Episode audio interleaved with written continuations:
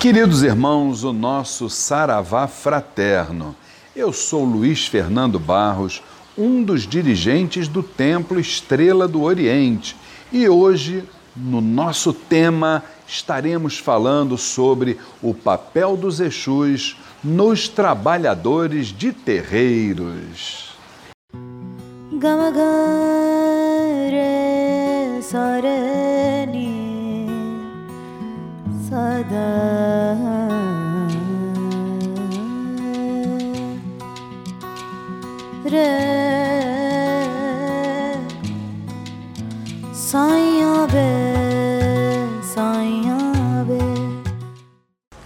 Antes de começarmos os assuntos de hoje, eu gostaria de pedir um favor todo especial a vocês. Aqui embaixo, curtir, compartilhar, inscrever-se no nosso canal e principalmente não esqueçam, toquem no sininho ali do lado, porque quando todas as vezes que os vídeos novos surgirem, vocês serão devidamente avisados. Muito bem, falando do tema, eu gostaria de mencionar é, um fenômeno denominado fechamento do círculo. Isso nada mais é do que uma grande egrégora espiritual que começa a se formar desde cedo, no dia do trabalho espiritual daquele terreiro. E essa, vamos dizer assim, esse campo magnético, ele vai cada vez mais se tornando é, real, potente, energeticamente falando, até o ponto alto da vibração quando se inicia a gira na casa. Esse fenômeno, ele desde cedo começa atingindo todos aqueles que estão direta ou indiretamente ligados ao grupo, aquela rede, aquele terreiro, né? desde o babalorixá até muitas vezes ao, ao médium, ao assistido, todos aqueles que compõem aquela egrégora espiritual. É, esse campo vibratório ele é estabelecido a partir de uma falange de Exu denominado Trancagira, tá certo? E esse, vamos assim dizer, esta grande egrégora espiritual, ela vai se tornando cada vez mais rarefeita depois que atinge o ponto alto na abertura dos trabalhos até o fechamento de todas as atividades naquele dia do terreiro.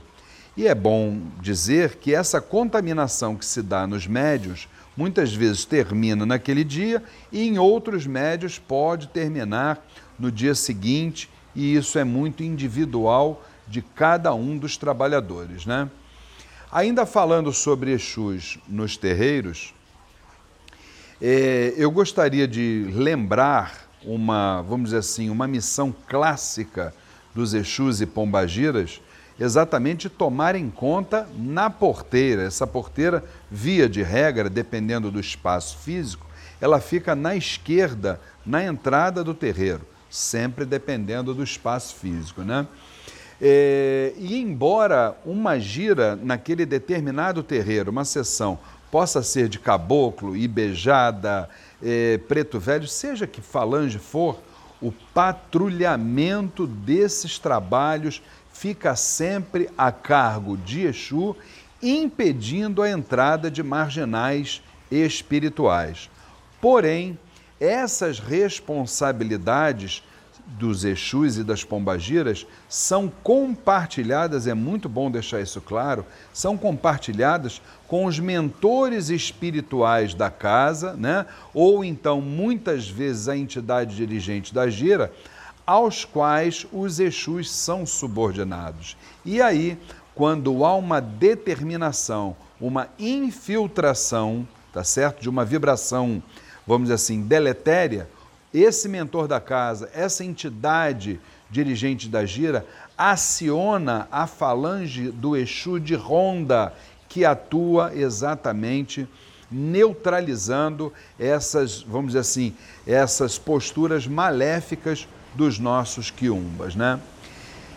Um outro detalhe muito importante que eu preciso passar para vocês, que o trabalho do Exu de frente da casa, ele se inicia e tem prosseguimento a quem e além do templo. porque nós sabemos que o trabalho espiritual de uma casa de umbanda, ela não se dá apenas ali, não é verdade? Então, é, e isso também é utilizado em tempo integral, mesmo sem a presença de encarnados. O que, que estamos querendo dizer?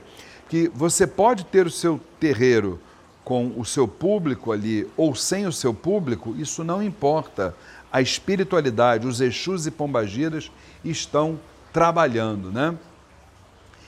E a ligação dos médiums com, com os Exus, eu acho que indiscutivelmente, para qualquer dirigente espiritual, é, vamos assim dizer, o maior desafio. Nós sabemos que as pessoas que chegam na casa para serem atendidas na assistência, obviamente, trazem uma série de problemas para serem orientadas, para serem tratadas, mas o grande desafio de qualquer dirigente espiritual se dá quando aquela umbanda é iniciática, né?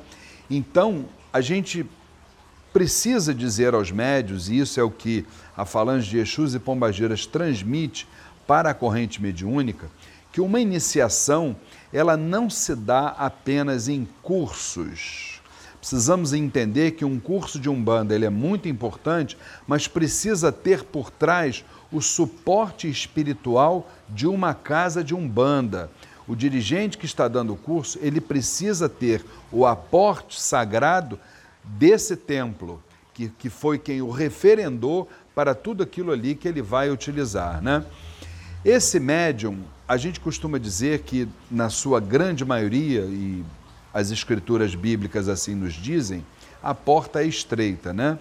Se a porta é estreita, esse médium ele precisa ter nascido com a sua tarefa, missão, porque senão a sua a sua parte dentro do terreiro ela vai se dar de uma forma assim é, muito, vamos dizer assim, sem chances das coisas caminharem da forma como precisam caminhar.